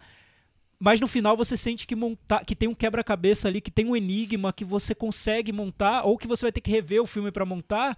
Então você nota que aquele filme é muito inteligente. E você se sente inteligente também. Uhum, porque você entendeu. Então, o, o Nolan, pra mim, nunca fugiu dessa fórmula dele. Nunca, em nenhum filme dele. Todos. O, o Interestelar, que era o anterior, era De- sobre física quântica. Imagina, o Desde o Nolan, primeiro, o Thiago. Nolan tentou domar a física quântica, que nem os estudiosos da física quântica estão conseguindo ainda. Eles ainda Ah, estão é. estudando. É, o Nolan tentou domar os sonhos que nem Freud conseguiu domar. O Nolan conseguiu. É, e, e ele entrega pra você uma fórmula que você pode resolver ali no fim do filme, se achar muito inteligente, ou voltar pra ver o filme novamente, ou voltar de novo, ou voltar, ou escrever um post no blog, ou abrir um, um tópico num fórum, chamar seus amigos. Então, ele sabe o- exatamente o que o público dele quer e ele dá a experiência completa, Completa. 100% de Completa. aproveitamento total. Ele nunca foge disso. Ah, eu tava até conversando, comparando com o Carlos Lira, nosso ouvinte, comparando com o Shyamalan, porque ele trouxe essa comparação, não foi eu que trouxe. Mas eu acho que o Shyamalan é, é diferente do Nolan, porque o Shyamalan sempre fica tentando dar o que ele acha que o público quer, mas muitas vezes não é o que o público quer. E é muito o que ele acha, né? Ele, ele tenta meio que surpreender na forma do filme. E o Nolan não. Eu acho que o Nolan, ele segue a risca a expectativa do Pacote público dele. completo, com certeza. Ô, Cris, teve alguém que apareceu só na voz? Fala o momento fala Cris aí do dia. Tem, tem o Michael Caine que tá lá de mordendo o Alfred do Tom Hardy durante o, o, o voo, né? Que é a, é a voz que é, se não me engano, acho que desde o primeiro Cavaleiro das Trevas, que o Michael Caine tá sempre em todos os filmes do, do Christopher Nolan, e aí ele colocou ele novamente nesse filme. E tem mais uma curiosidade, o piloto, que é o parceiro lá do, do Tom Hardy, que é interpretado pelo Jack Lowden, é o cara que faz o Morrissey nessa biografia que vai ser lançada agora em agosto, o England's Mine, vai ser lançado lá no, no Reino Unido. Então achei bem curioso que pra mim ele não tem nada a ver com Morrissey nesse filme. Legal, e o Tom Hardy tá merecendo uma indicação pelo, por mais uma- um esforço de atuação. De- de res- sem respirar, né? Gente, o- sem respirar. Sem voz, O- sem rosto, O, o sem Tom nada. Hardy já, já fez isso que vocês estão falando, que é o filme do Batman. Ele já fez um filme dentro de um carro o filme inteiro, que é aquele Sim, Lock. verdade. E agora ele fez filme dentro de um avião o tempo inteiro, só com o olho, né? Quer dizer, Tom Hardy, fora o Mad Max, Mad Max, né? que também tá quase o filme inteiro dentro de um O carro. Tom Hardy não é um, ator de ah, interpretações comuns. É hard, né? É hard, é nível É hard. hard, é nível nível hard. hard. E o Nolan queria empurrá-lo pra ser 007, mas parece que o Daniel Craig já falou que a vaga não tá em aberto. Né? Ah, e ele deve ter dito volta agora. 007, gente. Eu vou ficar com um negócio preso na minha boca? Eu vão conseguir me ver? Ah, não, não, não. Ah, e- Tá- eu- tá muito é, fácil. Eu li no- na internet, não sei se é verídico ou não, que o Nolan falou que só aceitaria fazer se ele pudesse refazer tudo de novo. o James Bond. Ah, Ah, certamente, ele repara. é, né, não faz sentido. Não, ele ele não vai faz. querer prender no cinema dele. Mas o, o- o- não, não faz sentido mesmo, porque assim, o James Bond, a cada ator que, que começa, ele é o James Bond. Não é, e, não- e ele, ele é outra pessoa sendo o James Bond. Então é verdade, não é, Chico. não é um. Bem, bem notado. bem ele lembrado. sempre é reboot. É verdade. O povo fica- fica falando que reboot começou agora. Reboot começou com o James Bond, gente. É verdade. É. Meta varanda? Acabou já? Tava boa a Ah, conversa hoje. Eu, eu acho que a conversa ficou Nossa, ótima. Quem diria? Tá não é bom. Nós gente temos que fazer gosta. um cortezinho pra falar um pouco do resto Eu vou, dele. eu vou dar 65, me- 65 65 para, Chico ele. Firman, Eu vou dar 60. 60 Thiago, eu vou dar 75. 70. Cris 70. Com isso, Christopher Nolan com o filme Dunkirk ficou com 68 do Opa, Meta tá na Varanda. Tá aqui na varanda, Na varanda. entre nós. Olha só, ficou, ficou só um pontinho menos que o Baby Driver. Um pontinho menos. Que os críticos não nos ouçam, porque a gente vai sair da- de todas as listas de recomendações. Se os críticos americanos nos ouvirem, seremos eh, fuzilados. Ou seja, Baby Driver pro Oscar vai ganhar tudo, né? Eu acho. Não. Pela varanda, sim. É, vamos falar então agora um pouco mais dos filmes do Nolan. A gente já falou acho que bastante da, da dele, então a gente vai conseguir já explicar um pouco mais. O Nolan é um cara bem obsessivo, né? É, eu tentei ler um pouco sobre ele. Ele é um cara obsessivo fora do- dos filmes também. Porque, por exemplo, ele não tem celular. Ele não tem conta de e-mail. É, eu li isso. Achei impressionante. Pensei, como, como vive, né? Uma pessoa sem celular e sem e-mail. sem e-mail. E, e ele fala assim: eu me acostumei assim, vivo bem assim. Eu Não sou- nasci assim. Não sou contra a tecnologia, uso as coisas que me interessam. Tanto que o filme dele é sem tecnologia, Vocês né? também acham que ele tem cara de louco? Ele tem cara É, de. eu, eu ouvi uma entrevista com ele, ele fala de um jeito meio pausado, meio solene, Eu vi no YouTube quase também uma entrevista com ele. Ele, é- ele, é, ele ele é os assim. filmes dele, né? Mas, por outro lado, ele é super fã do Edgar Wright, a gente falou do Baby Driver agora. Eles, inclusive, têm uma entrevista, um conversando com o outro, ele adorou Baby Driver.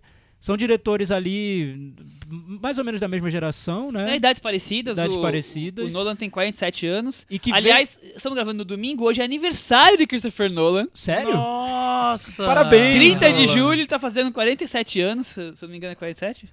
Vou Então mandar é um, muita mandar um- coincidência, é Que uma presen- homenagem. Que presente vocês dariam pra ele? Eu daria um cubo mágico.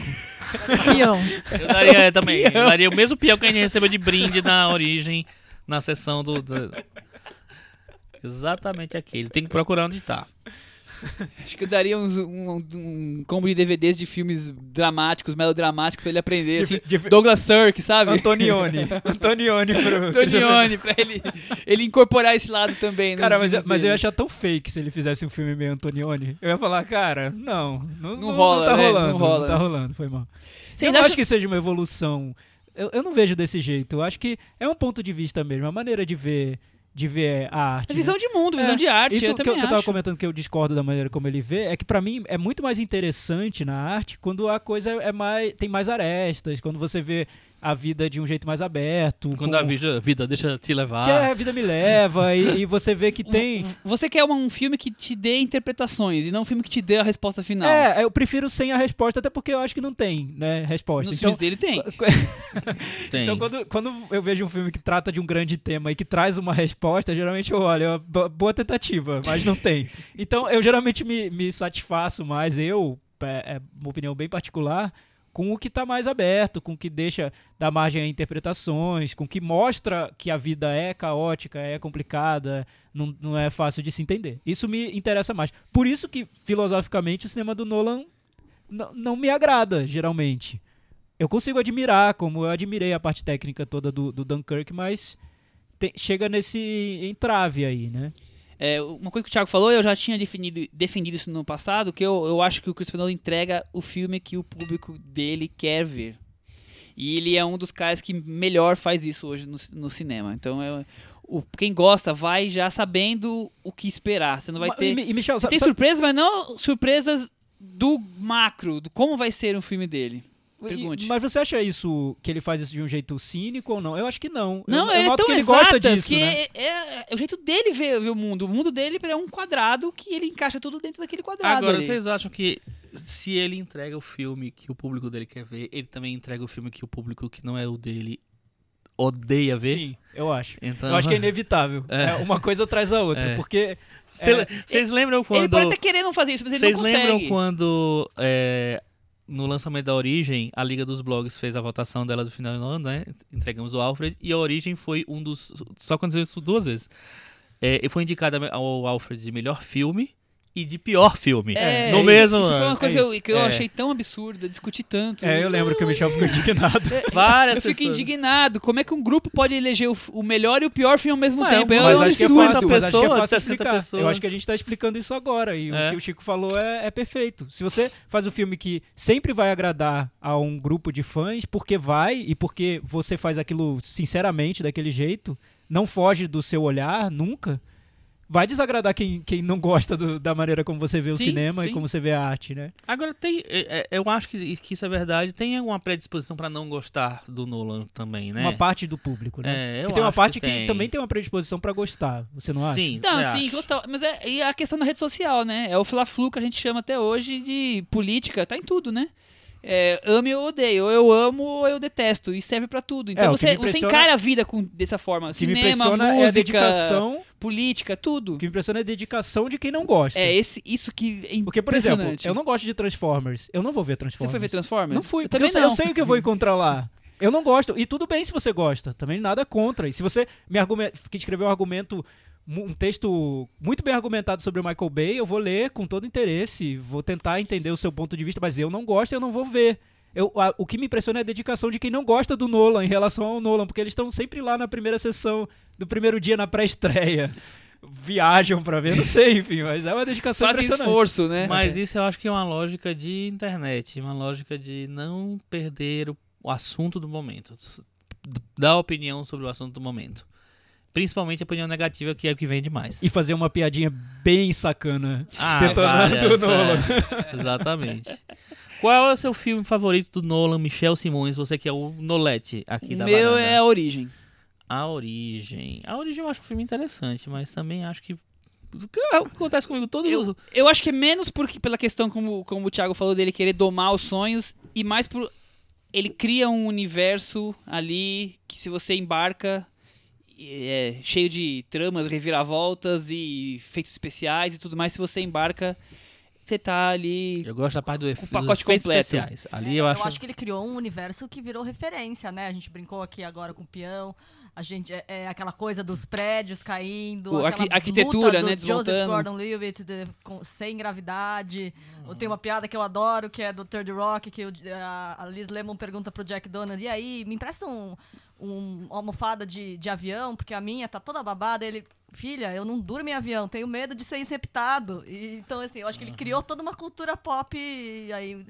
E um, um- é o Stranger Things do Christopher Nolan, eu diria. A- acho que, assim, é, ele criou um universo mesmo do zero, né? Tipo, o- porque o Cavaleiro das Trevas, ele parte de um, de um- de um ponto e vai, né? O- A origem é, é realmente um universo que ele criou. Não, é- eu acho muito legal isso. A gente já falou do- com- no caso do Tim Burton, o, dire- o diretor que cria um universo próprio pros filmes dele. É, então, O Nolan mas, fez isso. mas pra mim essa, essa é a diferença. Eu acho que o Tim Burton ele tem um, um cuidado de criar como se fosse uma grife visual e, e acabou virando um- uma grife, virou um tique, né? Você bate o olho no filme e fala, é Tim Burton. O Christopher Nolan não é tão simples. Você não bate o olho e vê Christopher Nolan. É porque o jeito- Você tem que ver o filme o pra entender. dele é a narrativa, Exato. né? E não o aspecto visual, assim. É, a- então, até, até certo ponto, até certo ponto eu achava que ele até deixava um pouco de lado essa ideia de criar grandes cenas e porque ele estava tão obcecado com a história de fechar um roteiro engenhoso que ele deixava as grandes cenas de lado. No Batman Cavaleiro das Trevas, eu acho que as grandes cenas são a interpretação, a- os momentos em que o Heath Ledger está na tela, porque o Heath Ledger é que constrói isso. Mas na origem eu noto uma tentativa de criar cenas, a cena do, do, da- do- dos efeitos com os efeitos visuais. Ele e no Dunkirk também, quando você vê aqueles planos aéreos do- dos soldados, você nota que ele parou para respirar um pouco e falar: vamos criar uma cena cinematograficamente forte, potente, mas sobre o, Pro o clipe do Oscar de Exato, pra fotografia. passar lá no clipe do Oscar, senão eu vou ter, não vou ter nada pra exibir na cerimônia do Oscar. Eles vão- não vão fazer a leitura do meu Eu, roteiro. eu acho que isso vem, vem filme a filme, que ele, ele vai crescendo na carreira, com mais dinheiro também, e vai criando esse tipo de coisa. Você pode ver que isso tá ligado mais na- nos últimos filmes dele. Eu acho que tem a ver com orçamento e com o cineasta que vai se aprimorando dentro do universo dele. E eu- que ele vai eu ficando acho melhor ou pior. que tem uma, uma coisa de é, do patamar que ele atinge, tipo assim, o cara faz, faz o, o Cavaleiro das Trevas e transforma um, um filme num grande filme, então ele vai, ele não vai trabalhar mais com filmes tão pequenos, pelo menos na, Não vai fazer mais um follow ou uma amnésia. Acredito que não. Mas, é... então, eu acho que é, é tipo assim, ao mesmo tempo que é um. Não sei se é uma evolução, mas assim, é um caminho natural de quem chega nesse ponto. É, é uma prisão também, né? Porque ele tem que fazer filmes mais, cada vez maiores e mais ambiciosos. Então acho que ele. Mas, Chico, eu acho que ele gosta de estar nessa prisão. Não, Eu eu, não vejo adoro. E é uma, prende Pelo não, e é uma prisão enorme. É. confortável, com Ele tá várias no- linhas ele tá no temporais. auge da prisão que ele criou. É, e É. ele quer, est- quer estar lá. O, o Inception. E ele é jovem ainda, É, ele jovem. pode ficar muitos anos nessa prisão. o A. Origem eu tentei muito ver desse jeito, Michel. Eu, eu admito que eu vi que as pessoas estavam gostando do filme e eu tentei ver como ele não está falando sobre os sonhos, ele não está falando sobre os sonhos, ele está construindo o mundo do Christopher, ele não está falando sobre os sonhos, mas eu não consegui. eu acho que ele está tentando falar sobre os sonhos de uma maneira que eu acho absurda. Eu adoro esse tema. É que você adora Freud. sonhos, é. É, eu acho absurdo, eu acho.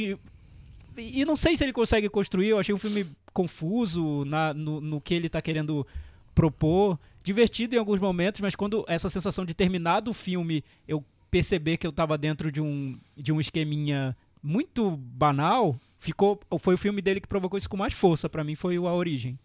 Então, não, não consigo comprar. É um dos filmes dele de que eu não gosto. E o outro que eu não gosto mesmo, e que é super elogiado por fãs dele, é o Último Truque, The Prestige, O grande truque. o grande truque. Que ele faz um filme sobre mágicos, mas que na verdade é pra mostrar que é tudo um grande truque, né? Como diz o, o título, o bom título em português. Gente, eu acho esse filme tão chato. É, e quando termina o filme, eu também fico com essa sensação de que, ok, Nolan, tá bom, vamos passar pro próximo. Eu não É, vejo uma reflexão, É, eu, vejo uma, acho, uma eu acho o mecânica filme muito ruim. Eu não gosto nada do Grande Truque. E eu acho que, além de tudo, tem uma questão ali da, dos arcos dramáticos que ele, como eu falei já no, no Dunkirk, ele não sabe trabalhar com isso. Ele, ele é muito exatas, ele é muito cartesiano, ele não consegue. Então, quando tem a questão lá do triângulo amoroso e da questão dos mágicos, Pois é, Gente, Michel, o, o engraçado é que ninguém lembra dos filmes do Nolan por, por, outro- por esses aspectos que ele tenta mas eles desenvolver. mas eles estão lá, ninguém né? lembra. Não pode todos esquecer. eles estão em todos os filmes, mas ninguém lembra de, Eu não lembro do, do, do Grande Mágico, nem, eu, esque- até esqueci quem é o protagonista. É o Christian, Christian Bale?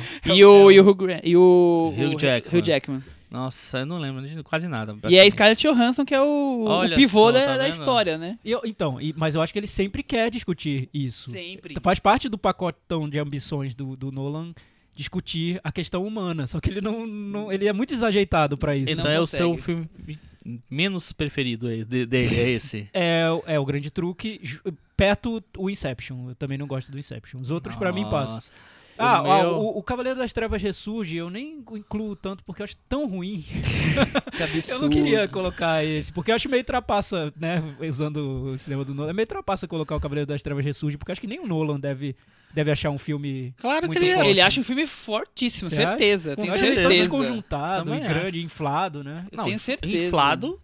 É. São Eu- todos, Porque né? uma, uma eu acho vantagem, que, que, uma que é o filme que, que marca a nova fase dele. Então, mas uma vantagem do Dunkirk... Nova fase. É, essa fase do, do chegou, chegou no auge do, da grandiosidade. Ah, Não, eu Michel, acho, então, acho que uma a vantagem grandiosidade começou no Cavaleiro das É, eu Não, Trevas. acho que começou, começou. mas chegou num, num nível aqui que repete com, com o Dunkirk e com o Interestelar. Eu acho que tá no mesmo nível de, de Pra mim, grandiosidade. a, origem e o, e o Cavaleiro das Trevas já também já tá nessa Já fase. Mas tá pra, fase, pra eu mim o acho. Dunkirk resolve isso, até na duração do filme. Também Um acho filme que de ele uma hora e resolve. quarenta, Gente, maravilha. Queria agradecer a você, Christopher Nolan, porque assim, se instituiu que filmes grandes tem que ser- ter mais de duas horas.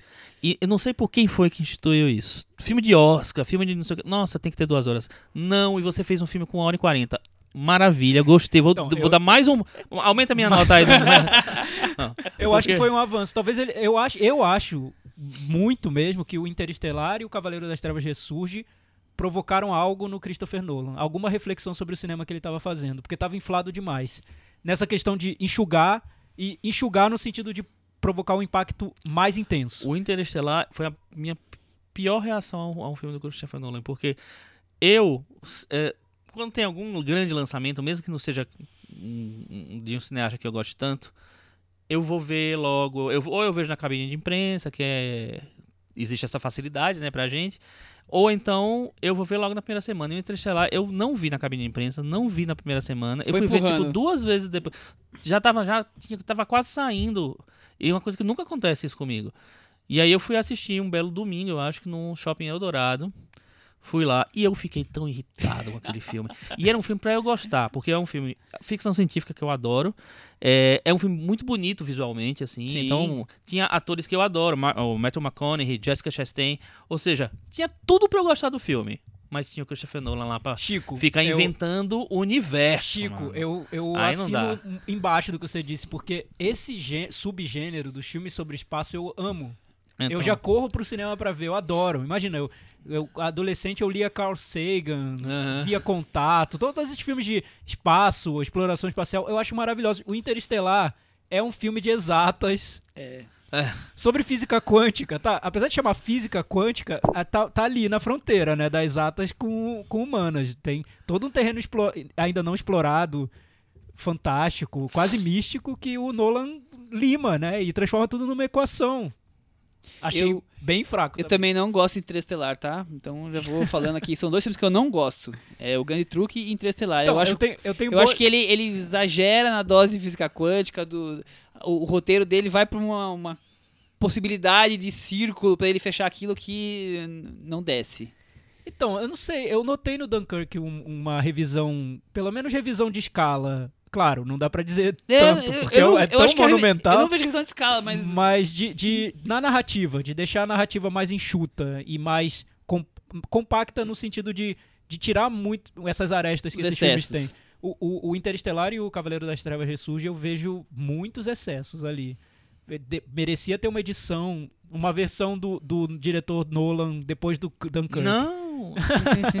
Interestelar, a versão do diretor, meu Deus, não. Bom, o Christopher Nolan começou com um filme chamado Following, que custou 3 mil libras esterlinas na época. Então ele começou como muita gente começa, com um filme indie, só que indie britânico, né? Filme branco e preto, sobre o... Ele teve a ideia quando ele morou sozinho em Londres e foi assaltado muitas vezes o apartamento dele. Ele teve a ideia de fazer a história de um, de um escritor que... Nossa, assaltado em Londres? É, Ele disse que foi várias Onde vezes. ele morava, gente? Não sei que bairro. Meu Deus, deve Morava ser num cafundó lá de É. Londres. Como é um filme que quase ninguém viu, eu vou falar rapidamente a sinopse. É a história de um cara que começa a seguir pessoas na rua aleatoriamente, é um escritor, e querendo ter ideias. E nisso ele acaba entrando no submundo dos. do. do- dos marginais, digamos assim, né? E, e- Perfeito, né, já. Eu, eu vi esse filme, é tudo a ver com ele, Tem querendo tudo a ver com ele. encontrar ideias e, enfim. É, tá. Exatamente. E aí, a seguir, ele, ele fez, ele fez al- algum sucesso em festivais menores, assim, e acabou conseguindo dinheiro pra fazer o Amnésia, que já é um filme que, que onde ele explodiu, né? Sim. como, como um diretor independente, com um roteirinho cheio de, de artimanhas e, e- e segredinhos pro final, mas ali ele Não, na- explodiu. naquela época, que era a época é, dos filmes de trás pra frente, ele conseguiu fazer o melhor do, desses de todos filmes. eles, é. É, o- Aquele filme que você sai do cinema falando, que roteiro. sim, É. é esse, é esse. Que, que ideia brilhante, como ele encaixou tudo perfeitamente, né? E esse filme levou ele a o Sonderberg a adorar a Amnésia e levou a insistir pro estúdio contratar ele pra fazer o, o remake de um filme dinamarquês que é o Insônia. Nossa, Michel, outro diretor de exatas que tenta fazer filme de humanas, Soderbergh. Soderbergh, Steven sim. Soderbergh. sim. Eu- Eu achei muito curioso ser o Soderbergh o cara que, que levou pro, o, o, o Nolan pros grandes estúdios. Tudo a ver, né? Porque o estúdio queria outros diretores, eu não, não, não li os nomes, mas assim, ele falou, não, tem que ser, tem que ser o Nolan. Ele fez Amnésia, olha só, tem tudo a ver, não sei o quê. E aí ele faz o filme que eu acho que é o filme mais convencional da carreira do Nolan, porque é, é um remake. E é o primeiro filme dele realmente no grande estúdio. Mas tem um. Eu acho que tem um ponto interessante no filme, que é essa questão da, da, da culpa, do sentimento de culpa, da, da moralidade, o- até que ponto é. é que Gente, o filme con É outro filme que eu apaguei isso. completamente da memória. Insônia, né? É, a eu, coisa- eu, eu é tenho o boas, Alpatino e o Robin Williams no eu Alasca. tenho boas lembranças desse filme. Até porque eu era muito ingênuo e achava que, ah, aquele filme anterior era um grande truque de roteiro, agora ele está descobrindo que a vida pode ser um pouco mais complexa. É o filme E mais não- aberto dele. É um filme, é, é um filme que o final não, não é. É, ele é não o- dá é a o- resposta. É o filme menos Nossa, Nolan do vocês Christopher lembram do final, nem lembro nem do começo. nem...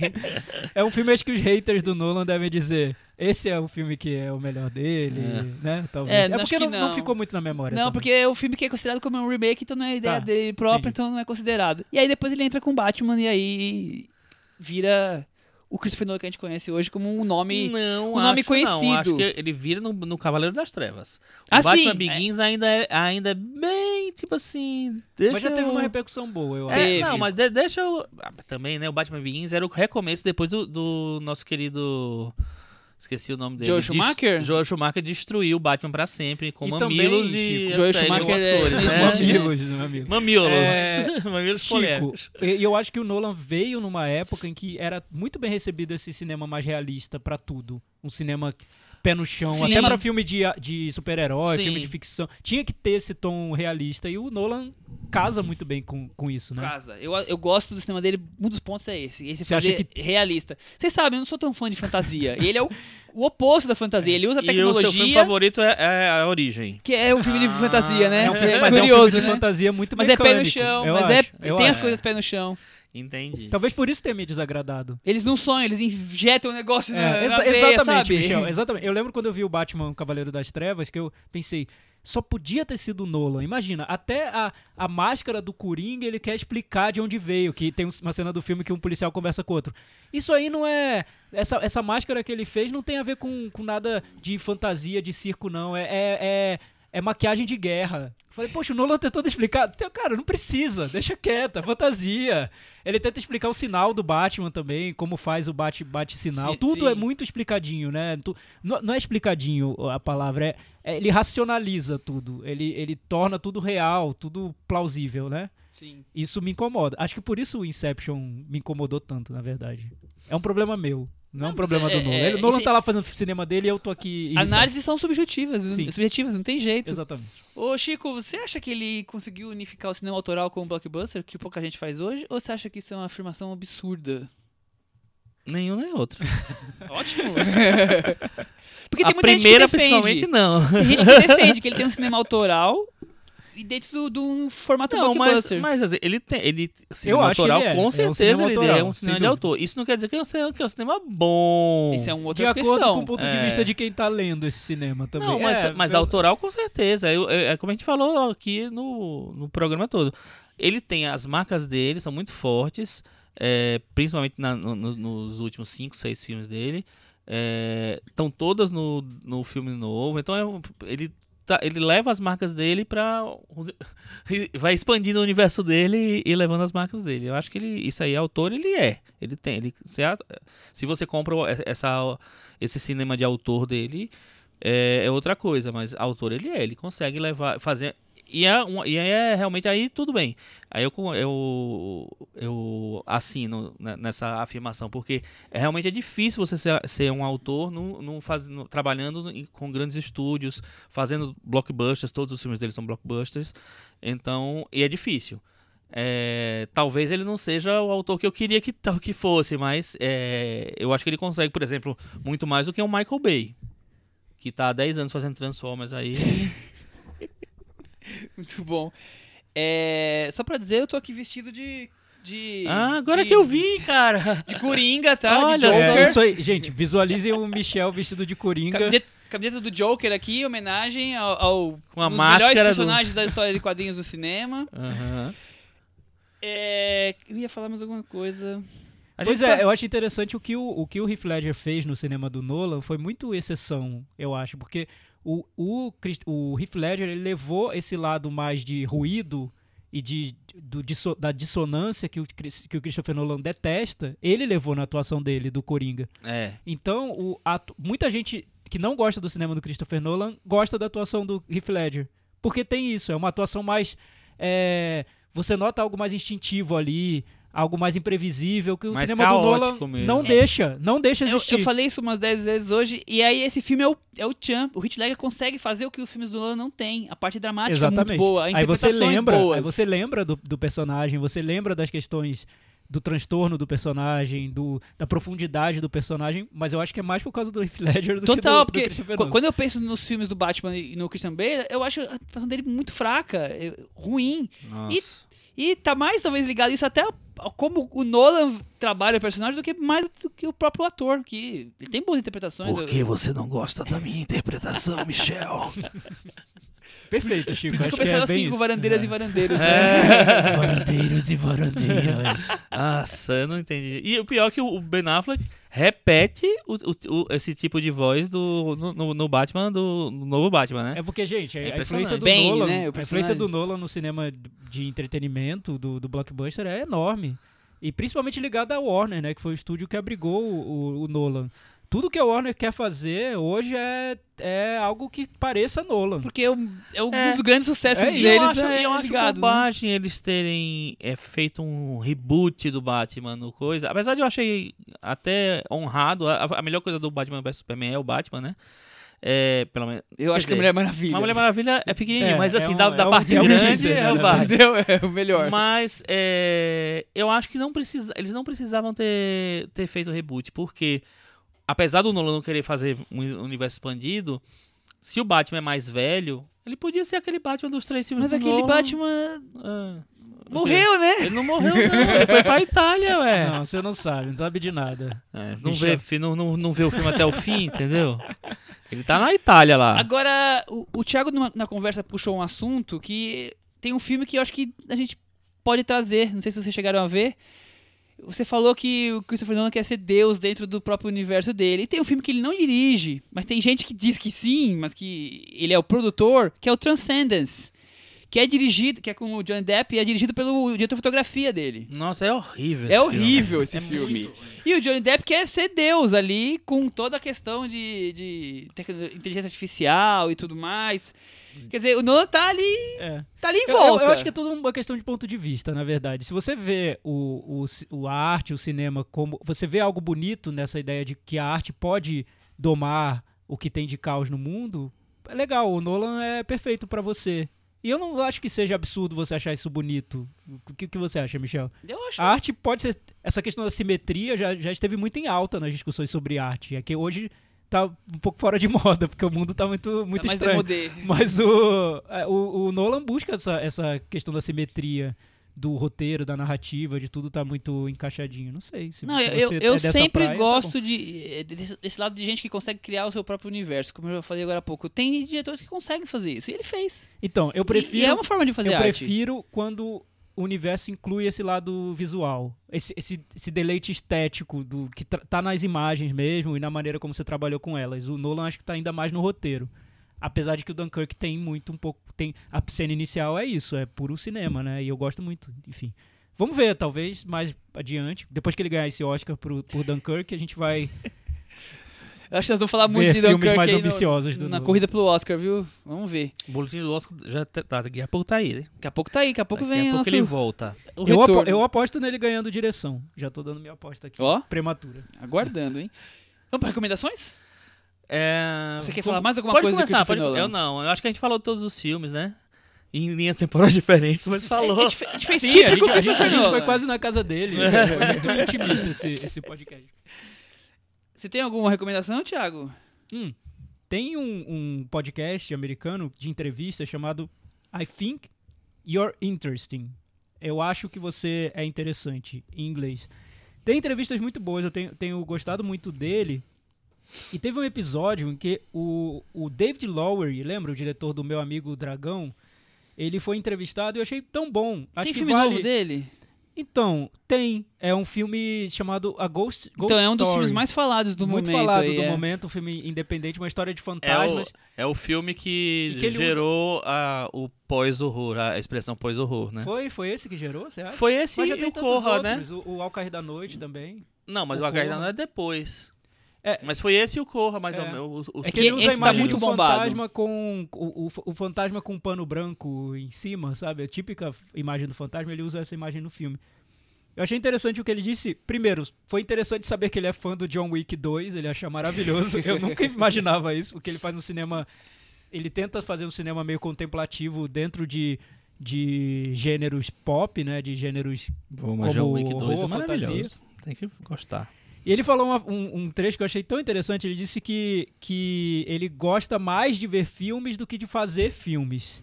Mas quando ele tá vendo um filme, ele sente que o filme é, uma, é o início de uma conversa. O filme quer conversar com ele. E aí ele precisa filmar pra dar a resposta dele ao filme que ele tá vendo. Eu achei curiosa a maneira Ele como filmou ele vê também o, o Amor Fora da Lei, que é o Ants, Dan, Body Sense também. Sim, é verdade. o filme Eu dele. vi esse, Ele esse ficou também. conhecidinho. Mas pra mim o melhor é o Meu Amigo Dragão. Foi um filme que me surpreendeu bastante. Então, ouçam lá a entrevista com ele, tá muito boa.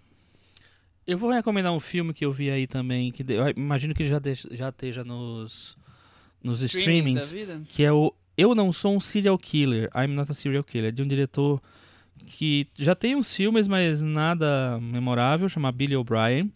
É uma mistura de... Eu acho que ele entraria talvez nesse pós-horror aí que o povo tá falando. A gente tem que fazer um episódio sobre isso. Que é, o que é pós-horror, Chico? É, nada.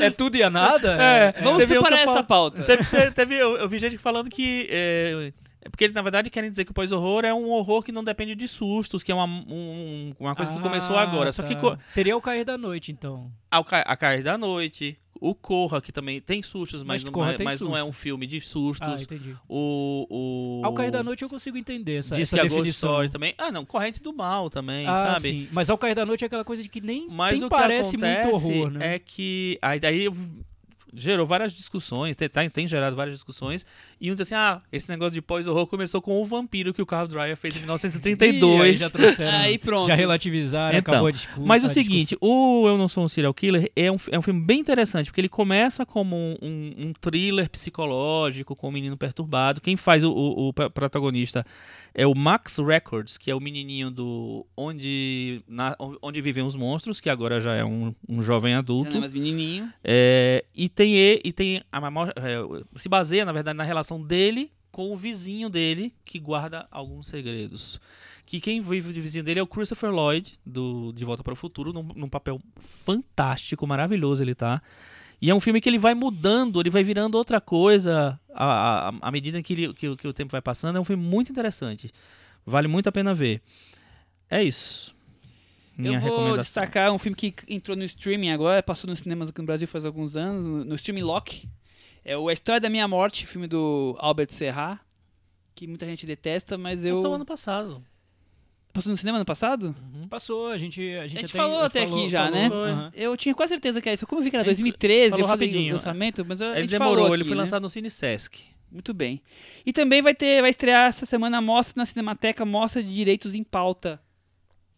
Que tem Ah, alguns tá. filmes interessantes. é, é, são filmes mais antigos, mas tem alguns filmes. Tem filme do Carlos Rechenbach, tem filme do. É, vai passar Amor, a Palavra Prostituta, que é um Isso. filmaço do Carlos Rachimba. É o melhor dele pra mim, na minha opinião.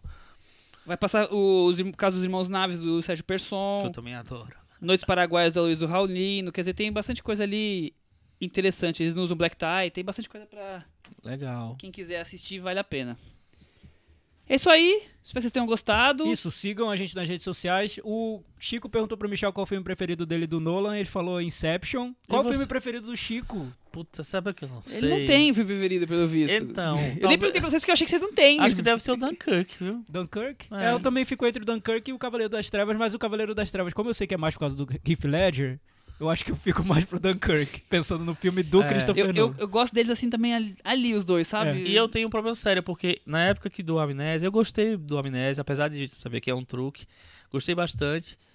E, só que é um filme que eu, eu não sei se eu- o que aconteceria se eu visse hoje. Se eu teria um, um- o mesmo impacto. E aí eu, eu penso assim, se eu visse hoje, eu obviamente não teria o mesmo impacto, porque Que é um você filme de primeiro impacto também, né? Sim. Então, Muita gente viu de novo, muita gente mudou a ordem do filme pra ver. Eu lembro disso. É, Cris, qual é o seu Mudou filme preferido do Christopher Nolan? A origem. Tá vendo? Tá comigo essa. Tá junto. Ah, É, al- alma gêmeas. não alma é à toa, né, aqui. Fecha o quebra-cabeça aqui agora e é isso? Até semana que vem. Tchau gente. tchau.